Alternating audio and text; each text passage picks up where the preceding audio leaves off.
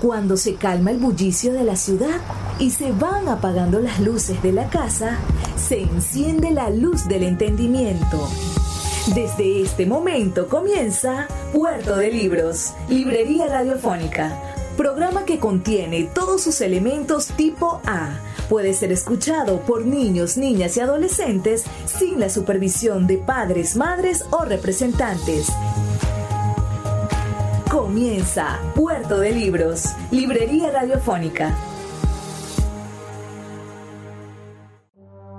Este programa llega a ustedes con el apoyo de Puerto de Libros, Librería de Autor. Consulta todas nuestras ofertas en nuestras redes sociales arroba Puerto de Libros. Sultana del Lago Editores, empresa azuliana de servicios editoriales. Conviértete en autor. Contáctalos en su página web sultanadelago.com.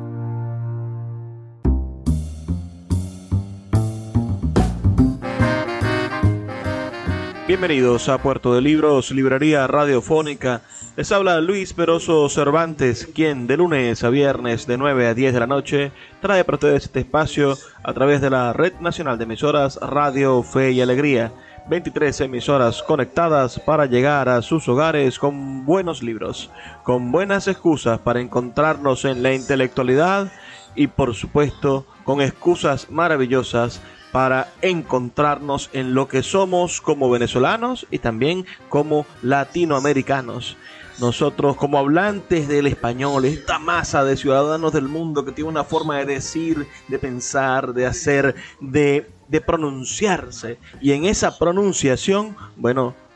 nos defendemos frente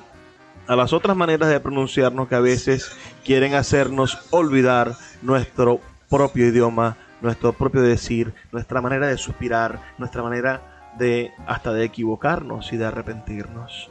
La noche de hoy vamos a estar conversando sobre una obra maravillosa, un libro genial. Vamos a estar escuchando la voz de su autor leer el último capítulo de este libro, pero también vamos a estar, bueno, sazonando esa, esa voz y esta maravillosa forma de, de pensar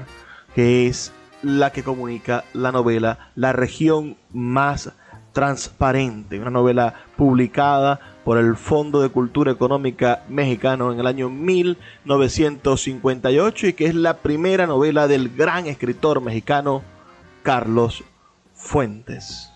Escribí esta novela cuando era muy joven, entre los 25 y los 28 años, tenía 29 cuando la publiqué, de manera que es una obra realmente iniciática una aventura porque yo que iba a saber eh, si iba a durar o no, si iba a gustar o no. El de hecho le gustó a alguna gente, otros la, atacaron mucho, pero hoy, gracias a la red, tengo la impresión de que sobrevivió la novela finalmente. La novela fue muy bien acogida por eh, una parte del público lector,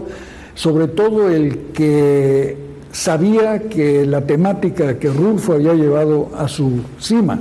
el mundo del campo y de la revolución, de los casicazgos, pues ya tenía una obra maestra que se llama Pedro Páramo y que ahora había que ocuparse de una realidad que no había sido realmente tratada por la novela mexicana, que es la gran ciudad de México, esta ciudad en expansión, cada vez más grande, que se nos presentaba como una evidencia. Y yo lo que le ofrecía al público es un espejo, mírense en este espejo deformado que es eh, la Ciudad de México. Yo tenía en la cabeza siempre claro las grandes novelas sobre la ciudad,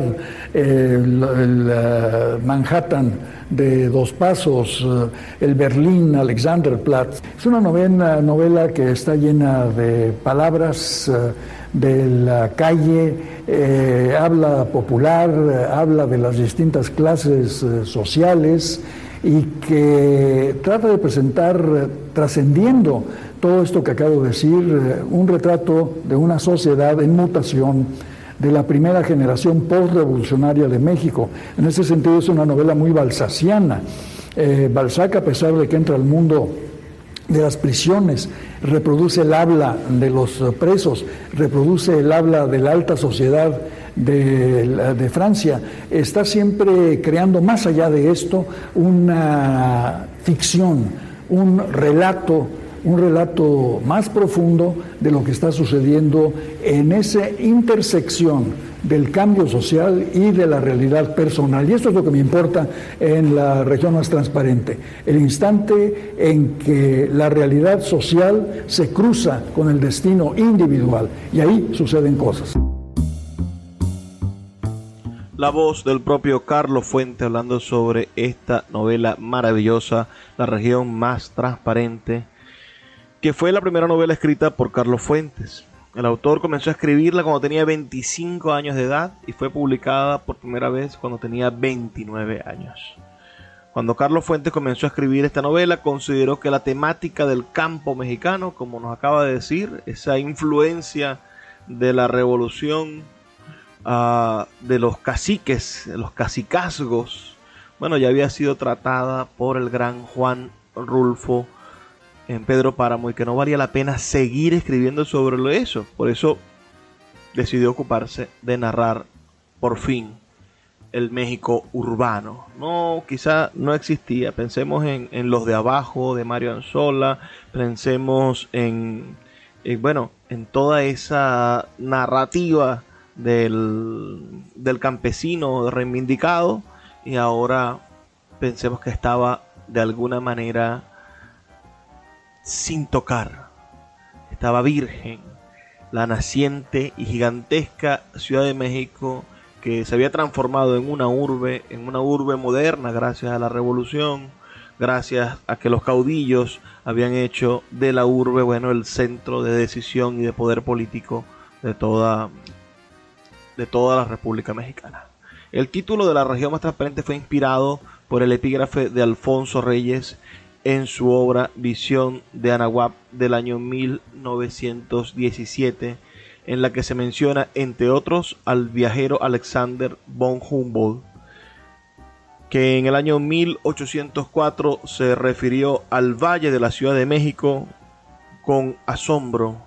diciendo lo siguiente la extraña reverberación de los rayos solares en la masa montañosa de la altiplanicie central donde el aire se purifica. En el año 1959, Reyes le escribió a Fuentes, si yo hubiera conocido el carácter de tu novela cuando me pediste permiso de bautizarla con mis palabras, hubiera dudado en concedértelo pero siempre hay lectores y críticos malévolos que pueden atribuirte el deseo de lanzarme un sarcasmo. Carlos Fuente dio a conocer algunos anticipos o fragmentos de esta obra en la revista de literatura mexicana en el año 1955 cuando publicó La línea de la vida que en la novela aparece como el capítulo de Gervasio Paola y el capítulo Maseaulí. Por otra parte, el capítulo Calavera 15 se incluyó en Cuentistas Mexicanos Modernos, antología recopilada por Emmanuel Carballo. Finalmente, la primera edición de La región más transparente fue publicada por el Fondo de Cultura Económica en mayo de 1958. A pesar de que se describen fragmentos de la vida de una gran cantidad de personajes en la novela cuyas historias llegan a entrelazarse, el protagonista real de la novela es la propia ciudad. La mayor parte de las historias de los personajes ocurren en la década de 1950, época de la primera generación del México post-revolucionario. No obstante, las narraciones del pasado de algunos personajes comienzan en el año 1900 de esta forma, el cuadro cronológico de la novela abarca desde los años finales del porfiriato, es decir, del periodo que gobernó el general Porfirio Díaz, hasta el alemanismo, que, que está ligado, por supuesto, a Miguel Alemán Valdés, un abogado, empresario y político mexicano que fue presidente de México desde el 1 de diciembre de 1946 hasta el 30 de noviembre de 1952. Pero es la ciudad la que realmente abriga o destruye a los personajes. A los aristócratas, a los nuevos ricos, a los toreros, a los filósofos, a los obreros, a las prostitutas, a los periodistas y a todos sus habitantes. En la novela se hace recurrente la crítica al sistema político y social de México, especialmente al fracaso de la Revolución Mexicana, contrario al discurso triunfalista oficial del gobierno, del PRI, ¿no? del Partido Institucional Revolucionario, la dictadura perfecta, como la llamaría el gran novelista Mario Vargas Llosa. También se hace revisión de las traiciones cometidas por quienes lucharon entre las filas de la revolución y medraron a la revolución y acabaron con las esperanzas del pueblo. La técnica narrativa es otro de los elementos fundamentales, ¿no? Rompe con la linealidad del pasado, presente y futuro. Las historias de los personajes se mueven y presentan en forma simultánea, sin ningún orden. De acuerdo al propio Carlos Fuente, el objetivo de la novela es retratar el punto de inserción del profundo cambio social de la sociedad del México post-revolucionario con el destino individual de cada uno de los personajes que se presentan en esta maravillosa novela. Entonces esta noche estaremos escuchando la voz del propio Carlos Fuentes leyendo el capítulo final de esta novela, La región más transparente, que está inspirada en el epígrafe del libro de Alfonso Reyes del año 1917. El epígrafe dice, viajero, has llegado a la región más transparente del aire. Ese epígrafe del libro Visión de Anahuac, donde se describe el Valle de México y el paisaje físico que encontraron los conquistadores en el siglo XVI, pero que continúa en el alma de esos pozos revolucionarios que tanto sufrieron. Va a ser una noche bastante interesante. Si han leído esta novela, me gustaría saberlo. Envíenme sus comentarios al 0424 672 3597. 0424 672 3597 con nuestras redes sociales arroba librería radio en Twitter y en Instagram. Vamos a hacer la primera pausa de esta noche para escuchar los mensajes de Radio Fe y Alegría. Pero ya volvemos con más de Puerto de Libros, Librería Radiofónica. Puerto de Libros, Librería Radiofónica, tu canal diario para encontrar nuevos libros. Con el poeta Luis Peroso Cervantes. Síguenos en arroba Librería Radio. Puerto de Libros, librería de autor, la librería que estás buscando. Te invita a visitar sus dos sedes, en el Teatro Varal de Maracaibo y en la Vereda del Lago. Dos cautivadores espacios donde podrás entrar en contacto con la literatura, con el arte, con todos los conocimientos de la humanidad a través del instrumento maravilloso que es el libro abiertos de lunes a domingo. Consulta sus redes sociales arroba puerto de libros o su página web www.puertodelibros.com.be donde encontrarás la tienda virtual más grande de libros de Venezuela. Puerto de Libros, librería de autor, la librería que estás buscando. El poeta Luis Peroso Cervantes le acompaña en Puerto de Libros, Librería Radiofónica, por Radio Fe y Alegría, con todas las voces.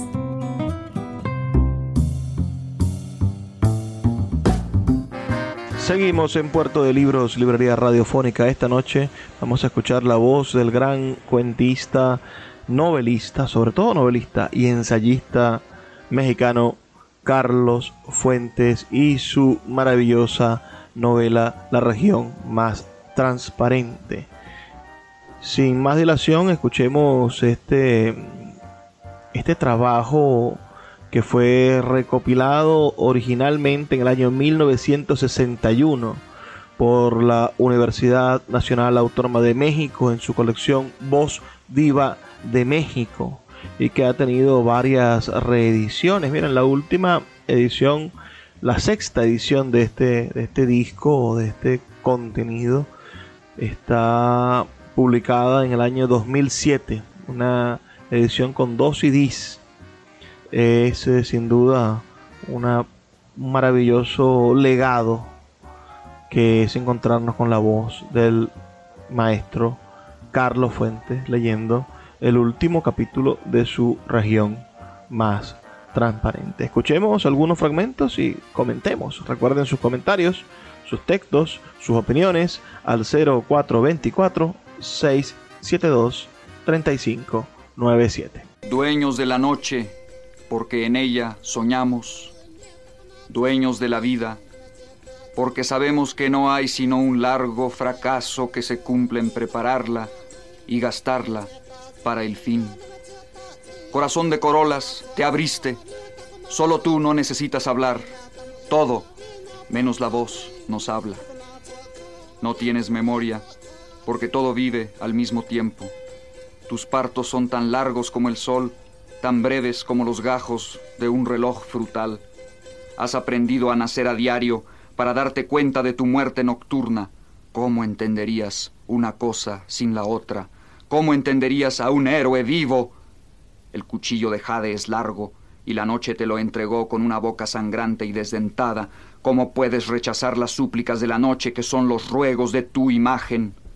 Largo es el cuchillo, cercanos los corazones, pronto el sacrificio que otorgas sin caridad, sin furia, veloz y negro, porque te lo pides a ti mismo, porque tú quisieras ser ese pecho herido, ese corazón levantado. Mátalo en la primavera de resurrecciones, la primavera eterna que no te permite contar las canas, las otras caricias, las señales, los tránsitos. Mata a ese, igual a sí mismo, que eres tú. Mátalo antes de que pueda hablar, porque el día que oiga su voz no la podrás resistir, sentirás odio y vergüenza y querrás vivir para él, que no eres tú, que no tienes nombre. Mátalo y creerás en él, mátalo y tendrás tu héroe. Acerca, acerca el fuego a sus pies, para que la carne ascienda hasta el polvo y tus restos vuelen sobre el valle, exactos sobre el meridiano de los nombres, nombres densos y graves, nombres que se pueden amasar en oro y sangre, nombres redondos y filosos como la luz del pico de la estrella, nombres embalsamados de pluma, nombres que gotean los poros de tu única máscara, la máscara de tu anonimato, la piel del rostro sobre la piel del rostro, mil rostros, una máscara, Acamapishli, Cortés, Sor Juana, Itzcoatl, Juárez, Tesosomoc, Gante, Camina, Madero, Felipe Ángeles, Morones, Cárdenas, Calles, Obregón, Comonfort, Alzate, Santana, Motolini, Alemán, Limanturchi, Malpopoca, Velasco, Hidalgo y Turrigaray, Alvarado, Gutiérrez Nájera, Pánfilo de Narváez, Gutiérrez de Cetina, Tetle Panquetzal, Porfirio Díaz, Santos de Gollado, Leona Vicario, Morelos, Calleja del Rey, Lerdo de Tejada, Moctezuma, Justo Sierra, Amado Nervo, Zumárraga, Jicotencatl, Bazén,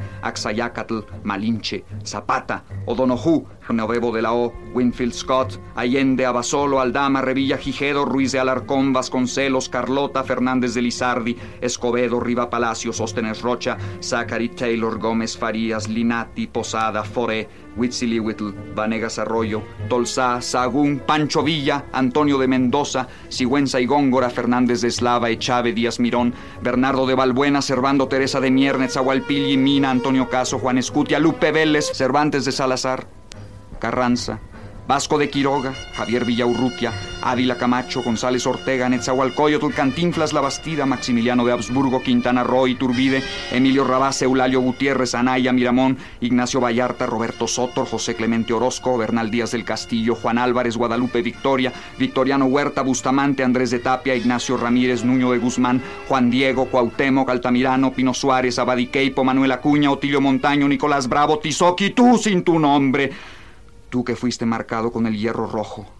tú que enterraste el ombligo de tu hijo con las flechas rojas, tú que fuiste el bien amado del espejo nocturno, tú que metiste las uñas en la tierra seca y exprimiste el maguey, tú que lloraste en el altar de los monstruos del crepúsculo, tú que fuiste el juez y el sacerdote y el nombrado flor de turquesa del maíz, tú que tomaste el sexo de tu mujer bajo el signo del mono, tú que danzaste estrangulado por las flautas,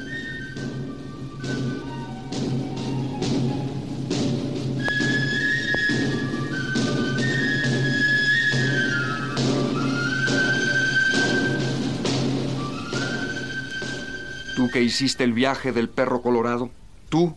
tú mismo, que viste la agonía del sol resurrecto, tú que señalaste el camino, tú que caíste acribillado en la laguna, tú que lloraste la orfandad y la derrota, tú que diste a luz un nuevo hijo con dos ombligos, tú que pintaste el ángel solferino y esculpiste el dios espinoso, tú que sembraste la caña, tú que olvidaste tus signos, tú que rezaste entre cirios, tú que te quedaste sin lengua, tú que acarreaste el fardo, tú que labraste en el hambre, tú que levantaste un palo y una piedra, tú el decapitado sin nombre, tú el de la picota, tú y tú el que no tuvo parque, tú el que nació sin recuerdos, tú que te alojaste en las bayonetas, tú que volviste a caer labrado de plomo, tú que caminaste descalzo con un fusil oxidado, tú que cantaste aquellos nombres, Tú que te vestiste de papel de china y cartón de colores, tú que enciendes los petardos, tú que vendes los billetes y las aguas frescas, tú que voceas los periódicos y duermes en el suelo, tú que te pones hojas de tila en las sienes, tú que te amarras a la frente el fardo, tú que gritas los pescados y las legumbres, tú que arrastras los pies en el cabaret y corres por las calles con la boca abierta a ver si te cae una palabra, tú que corres lejos, a cruzar el río granizado de plomo y a arrancar las naranjas vecinas. Tú, tú, Tameme, que no supiste ni cuándo, que sientes a los hijos salir chupados y negros, que buscas qué comer, que duermes en los portales, que viajas de mosca en los camiones, que no sabes hablar del dolor. Tú que nada más te aguantas, tú que esperas en cuclillas, tú que ya sientes las ganas, tú que te quedaste solo en una barriada donde hay que defenderse, tú que no tienes zapatos, que te llenas de fritangas y aguardiente, tú que te fuiste y llegaste y te volviste a ir sin que nadie pronunciara la palabra de bienvenida o de adiós, tú que te pusiste a contar lo que faltaba, tú que te sentaste a tejer las sillas de paja, tú que tocas la guitarra por unos centavos, tú que eres ciego y suenas un silbato al cruzar las calles,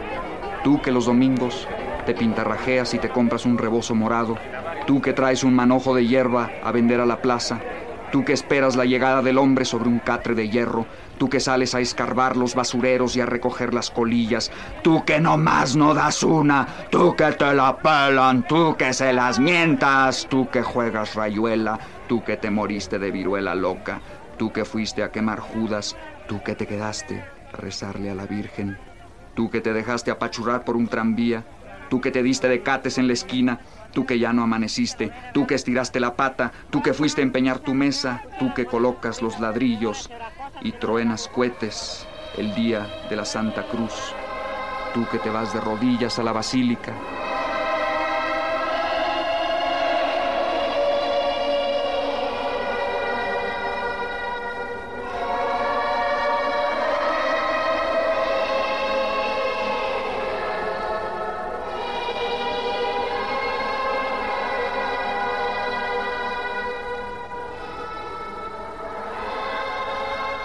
Tú que hinchas los labios y chiflas en la arena México, tú que manejas un libre, tú que llegas y te encuentras a un chamaco muerto. Tú que comes chicharrón y garnachas, tamarindo y mamey magullado, sopes y frijoles refritos, quesadillas de flor y gusanos de maguey, carnitas y pozole, ponches de granada y mangos de Manila, sandías ennegrecidas, salsa de pipián y cajeta quemada, pulque curado y chilaquiles, chirimoya y guanábana, dulces fríos de cristal y jamoncillo tricolor, tú que te pones un overol azul y un sombrero de petate y una camisola de rayas y medias caladas y calzón de manta y un chal de estambre y cinturones con hebilla de plata y anillos con la piedra del sol y aguamarinas rosa y chamarras de mezclilla y tú que no te rajas y en el centro vacío mi corazón que delira. Y en la otra orilla, ustedes que esperan el bienestar y la fama, yo, nosotros, ustedes, nunca tú, nunca el tercero, y ustedes que burlaron el azar para no ser tú, ustedes que pudieron haber sido, bastaba un sol, un parto, el mismo Tameme, el mismo suplicante, pero ustedes que fueron los contados, los elegidos del reino de la tuna,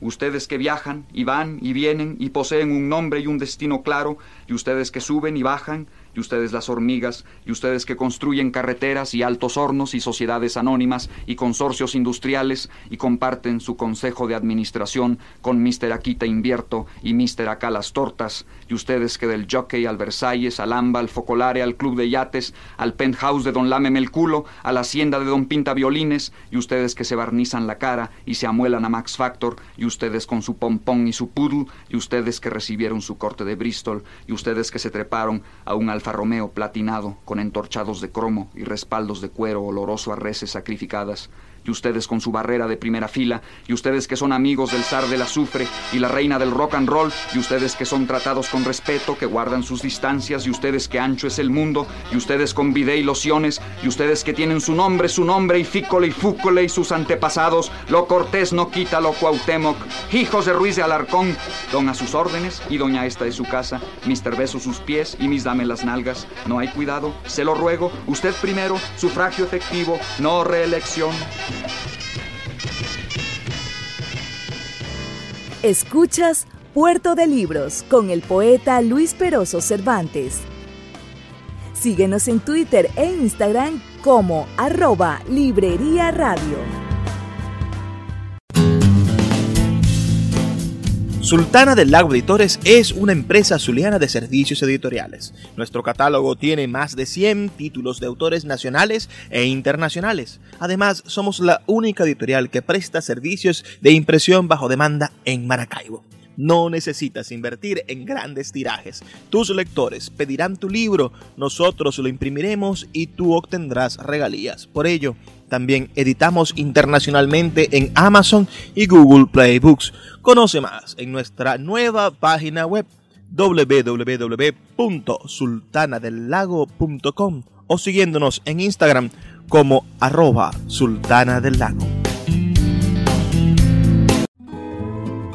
Poeta Luis Peroso Cervantes le acompaña en Puerto de Libros, Librería Radiofónica, por Radio Fe y Alegría, con todas las voces.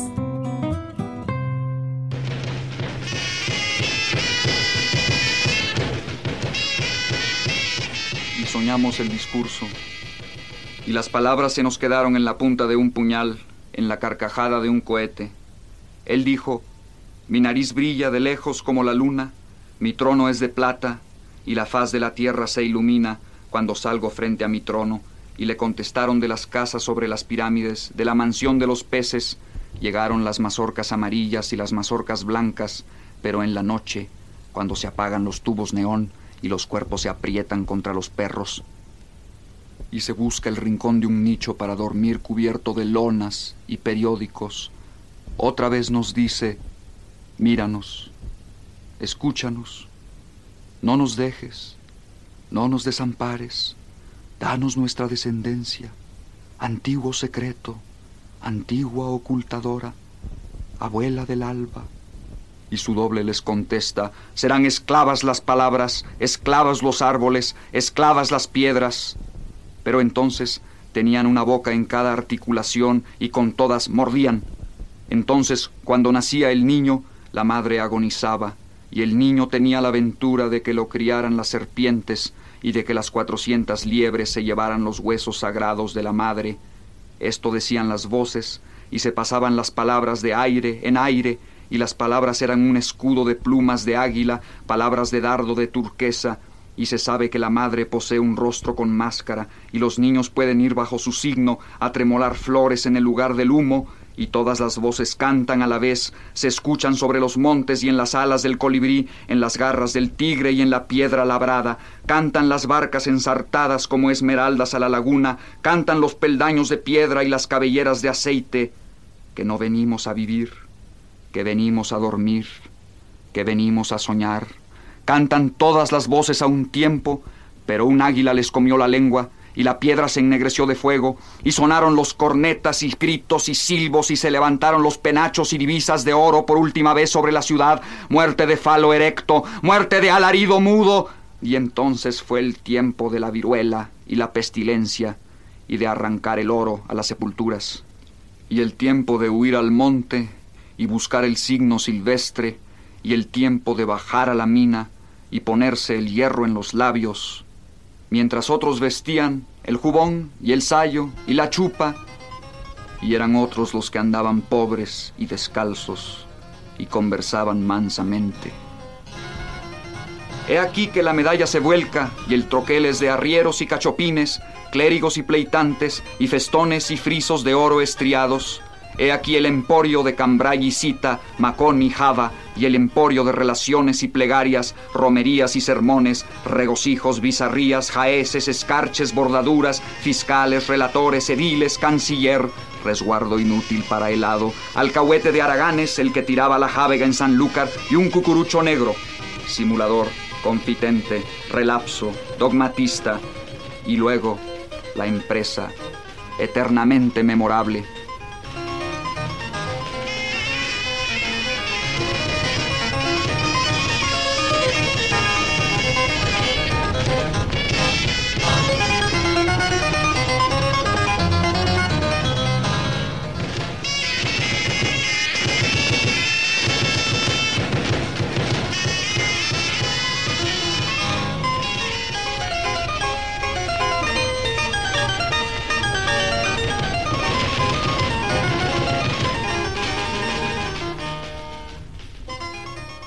anciano solo quería libertad para los esclavos, porque el rayo, sitiado entre águilas, solo quería el mejor arreglo y felicidad interior, porque solo fueron dos cabezas paseadas entre la burla de la tropa y expuestas en una lanza roja, canas teñidas y el rostro de cuero con las sienes apretadas, amortajadas por el paño blanco desde la primera espada porque las castas se hallaban infamadas por derecho, y porque eran tributarios y se hallaban en el mayor abatimiento y degradación, y el favor de las leyes les aprovechaba poco, y han de dividirse las tierras realengas. No son mis palabras, es mi hambre de corazón. Porque veis este anciano respetable, es mi padre, y la patria es primero, porque las victorias no son de las cabezas paseadas en una lanza, porque las victorias son de las cabezas del laurel y del que las cortes del imperio designaren, y de los primeros hombres del imperio por sus destinos, por sus fortunas, representación y concepto, y el producto total del diezmo eclesiástico, y mil quinientas noventa y tres fincas de regulares del sexo femenino, y bienes raíces de las obras pías y limosnas y obvenciones anuales que perciben los regulares de ambos sexos, y primicias que se pagan en mil doscientos cuatro curatos, y el valor material de la colegiata de Guadalupe, incluso los retablos, pinturas, campanas, ornamentos, mármoles, y todos los adornos, y los vasos ciriales, cruces, blandones, incensarios, y el valor de las alhajas en pedrería, perlas, oro y plata en los expresados templos, porque ya es la noche de mayo de 1822 y doña Nicolásita se ha convertido en princesa y los demás en ujieres de palacio y gentiles hombres de cámara con ejercicio, porque el anciano solo quería libertad para los esclavos y las tierras para las comunidades de los naturales. No son mis palabras, es mi hambre de corazón. Porque el gallero proclama adhesión absoluta al federalismo, al progreso, a la libertad, a todos los conceptos abstractos que la moral del siglo impone como banderas en la lucha social y es el supremo redentor de México. Religión y fueros, 800 pesos para los pasteles de Monsieur Remontel y un párroco que cabalga a enterrar la pierna que no me nieguen el único título que quiero donar a mis hijos, el de buen mexicano, y Mr. Poinsett, los escoceses y los yorquinos, el sol y el correo de la federación, y los puros y los moderados, y barradas y Gómez Farías, y el cólera morbo. Old Sax at Monterey, bring on your Santa Anna, for every time we lift a gun. Down goes a Mexicaner. Barrancas pardas de buena vista, chaparral que ciñes el cerro gordo, campanas mudas de Puebla y por fin el Ayuntamiento de México protesta del modo más solemne a nombre de sus comitentes ante la faz del mundo y del general en jefe del ejército norteamericano que si los azares de la guerra han puesto a la ciudad en poder de los Estados Unidos del Norte, Nunca es su ánimo someterse voluntariamente a ningún jefe ni autoridad, sino a las que emanen de la Constitución Federal sancionada por el gobierno de la República Mexicana, sea cual fuere el tiempo que de hecho dure la dominación extraña.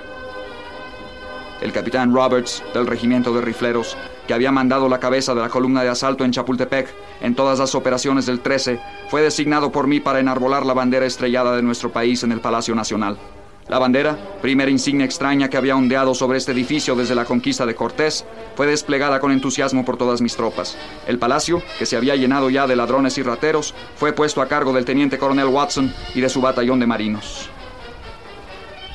Porque Mr. Lane ya está en la mesilla y Rousset de Bourbon en Guaymas y Su Alteza Serenísima decreta las ocasiones en que pueden usar bastón los consejeros de Estado, y un reglamento establece que únicamente los miembros del gabinete pueden vestir de amarillo a sus lacayos, y los barcos llegan cargados con cajones de la Orden de Guadalupe, y se compran y venden gubernaturas y comandancias, y los polcos siguen bailando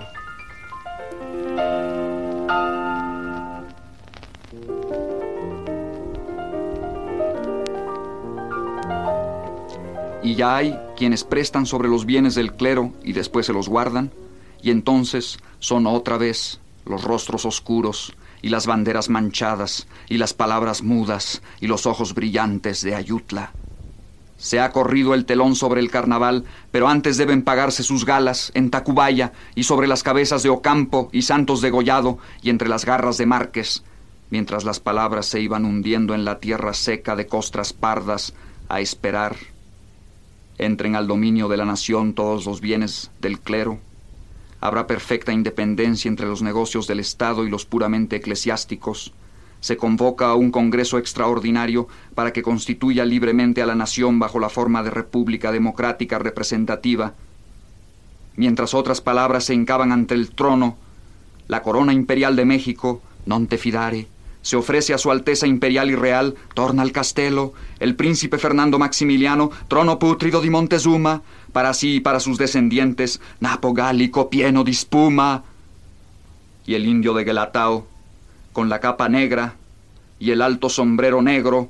recorre en la carroza negra la tierra aplanada por la sequía y la pólvora, los desiertos de espina verde, las montañas de puño cerrado, mientras en Chapultepec, se decide que el limosnero mayor no dirigirá nunca, por ningún motivo, la palabra a los emperadores en la capilla, y se decide que el director de la música de la Cámara le presente al emperador para su aprobación los ajustes eventuales de artistas, y se decide que habrá en la Casa Imperial el gran servicio de honor y el pequeño servicio de honor y el servicio de campo, y se decide que durante la entrega de la birreta a los cardenales, las damas de honor y de palacio vestirán escotado, con la banda de San Carlos y la cifra de la emperatriz, y se decide que el río anónimo manche los paredones blancos a lo largo de las tierras calientes y la meseta polvosa, que los cuerpos sigan cayendo bajo la metralla de Bazin y Dupin, que el gran lago de sangre de México no se seque, no se seque jamás, único río eterno, única humedad floreciente bajo el sol furioso. Pero también se decide que, en lo hondo de su pecho, el luto nacional no se lleve más que, ya sienten la derrota por la muerte de los emperadores de México. Adiós, mamá Carlota. Durante este tiempo, adiós, mi tierno amor. Las oficinas de la corte sellarán sus comunicaciones con lacre negro, y ella ya sabe que no debía haber deshonrado la sangre de los Borbones, humillándome ante un Bonaparte aventurero, y él cree saber que continuaré al mando del timón hasta que la última gota de mi sangre sea derramada en defensa de la nación.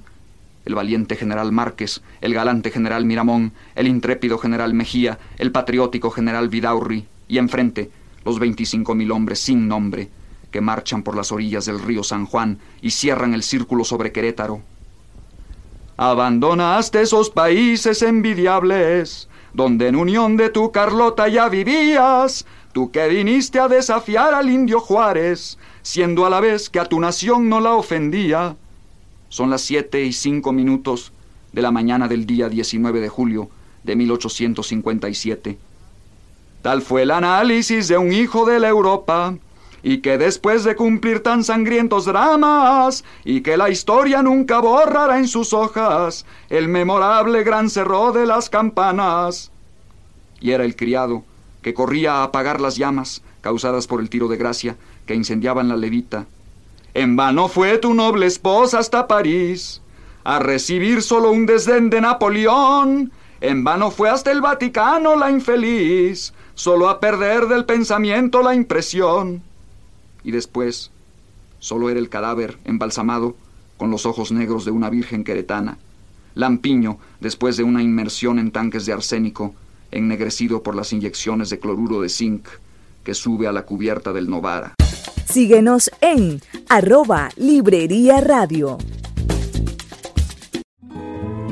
El poeta Luis Peroso Cervantes le acompaña en Puerto de Libros, Librería Radiofónica, por Radio Fe y Alegría, con todas las voces. Estamos escuchando la voz del gran Carlos Fuentes leyendo el último capítulo de su novela La región más transparente, que es una especie de desahogo, de ímpetu, de poema gigantesco que define que revela el verdadero talante espiritual de los mexicanos y por supuesto también de todos los latinoamericanos. Está allí concentrado,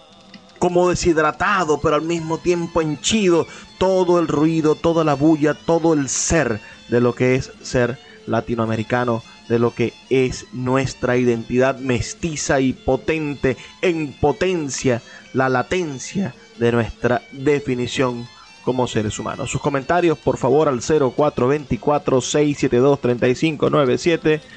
y, por favor, disfruten de esta última parte donde Carlos Fuentes termina ese maravilloso capítulo y vayan a comprar este libro, La región más transparente, la primera novela publicada por el gran escritor mexicano Carlos Fuentes, aquí en Puerto de Libros, Librería Radiofónica.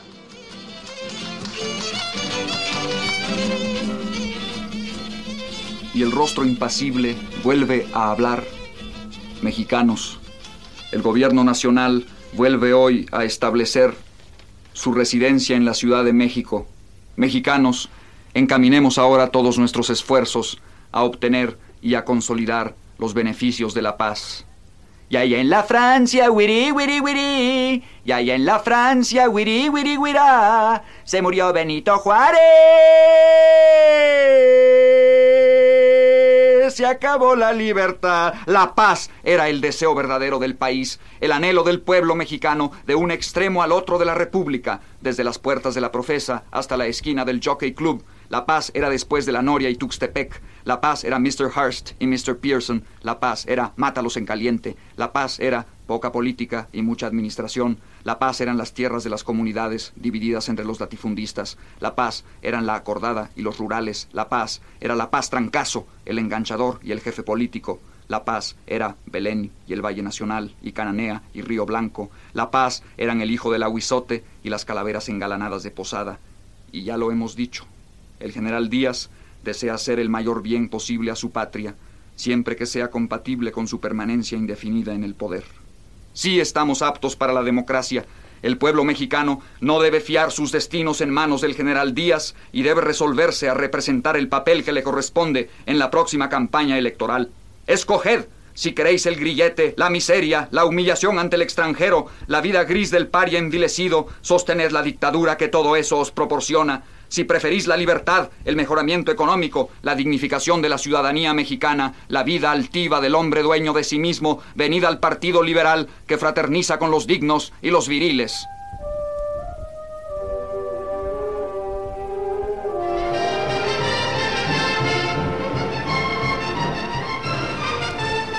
Todos los hombres, y cantos, y frases, y ordenanzas, y batallas, y ritos no son sino el recuerdo de mañana. El recuerdo que no quisimos encontrar hoy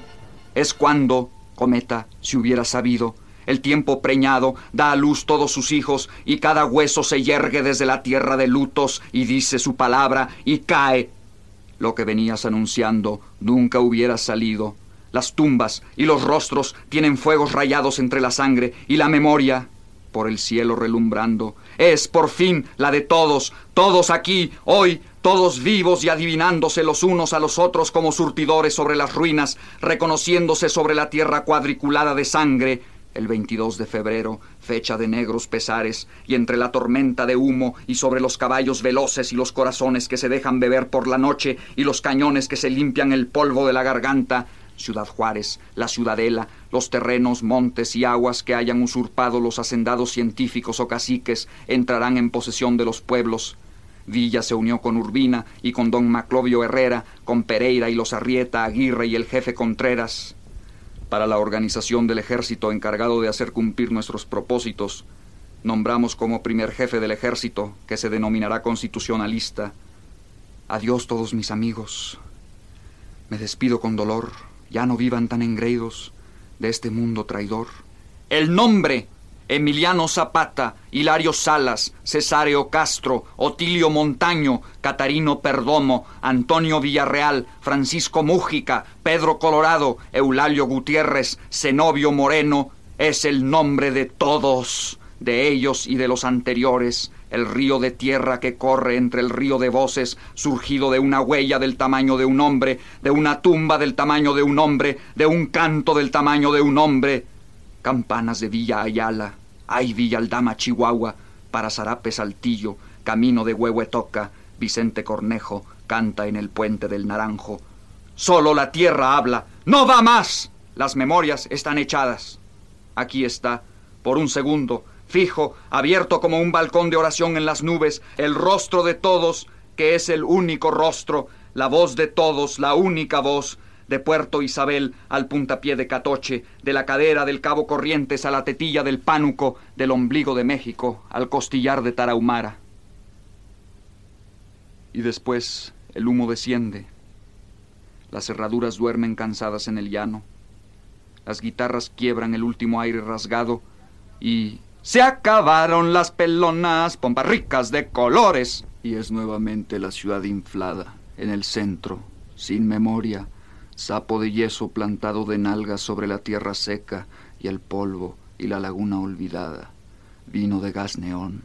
rostro de cemento y asfalto, donde el sexo es un cazador inerme, donde los mataderos de la prostitución trabajan noche y día, cercenando las yugulares de desperdicio y billetes, y ordeñando a la luna, y perdiendo las huellas. Es la Candelaria, Pantitlán, Damián Carmona, Balbuena, Democracias, Allende, Algarín, Mártires de Río Blanco, Bondojito, Tablas, Estanzuela, Potrero del Llano, Letrán Norte, Artes Gráficas, San Andrés de Tepilco, Progreso del Sur, Coapa, Portales, Atlántida, Altavista, Polanco, Guadalupeín, Florida, Nochebuena, Américas Unidas, Letrán Valle, Vertis, Narvarte, Eugenia, San Pedro de los Pinos, Hidalgo, San Miguel, Miguel Virreyes, Jardines del Pedregal, Nueva Anzures, Roma, Pino Suárez, Santa María Barrilaco, Popotla, Elías Calles, Atlampa, San José Insurgentes, Peralvillo, Nacosari, Magdalena de las Salinas, Héroes de Churubusco, Buenos Aires, Juárez, San Rafael, Lindavista, Tepeyac, Ignacio Zaragoza, Deportivo Pensil, Cuauhtémoc, Marte, Retorno, Sifón, Coyoacán, Tlacopaco, Xopulco, San Jerónimo, Alfonso XIII, Molino de Rosas, Boturini, Primero de Mayo, Guerrero, 20 de noviembre, Jóvenes Revolucionarios, Aztecas, Lomas de Sotelo, México, Nuevo y sus cuatro millones son los rostros y las voces, otra vez dispersos, otra vez rotos. Es la memoria vuelta a la ceniza. Es el bracero que huye y el banquero que fracciona. Es el que se salvó solito y el que se salvó con los demás. Es el jefe y es el esclavo. Soy yo mismo ante un espejo, imitando la verdad. Es el que acepta al mundo como inevitable. Es el que reconoce a otro fuera de sí mismo es el que carga con los pecados de la tierra, es la ilusión del odio, es el tú eres del amor. Es la primera decisión y la última, es hágase tu voluntad y es hágase mi voluntad, es la soledad apurada. Antes de la última pregunta, es el hombre que murió en vano, es el paso de más, es el águila o sol, es la unidad y la dispersión, es el emblema heráldico, el rito olvidado, la moda impuesta, el águila decapitada, la serpiente de polvo, el polvo que huye en constelaciones sobre todos los perfiles de la ciudad, sobre las ilusiones rotas y las conquistadas, sobre las antiguas cimas de penacho y sangre, sobre las cúpulas de cruz y hierro, sobre los palacios del vals y la polca, sobre los altos muros que cubren a la vista las mansiones con piscina y tres automóviles y cuerpos escondidos entre el bisón y el diamante, el polvo veloz que acarrea todas las palabras dichas y no dichas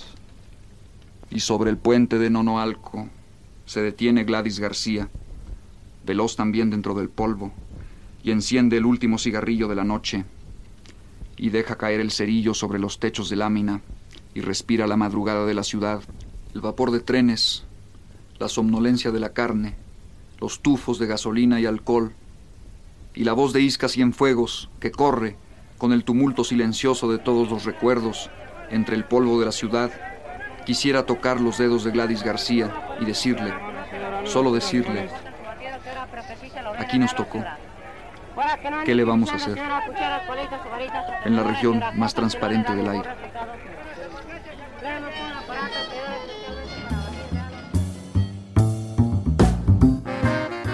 Aquí nos tocó en la región más transparente del aire.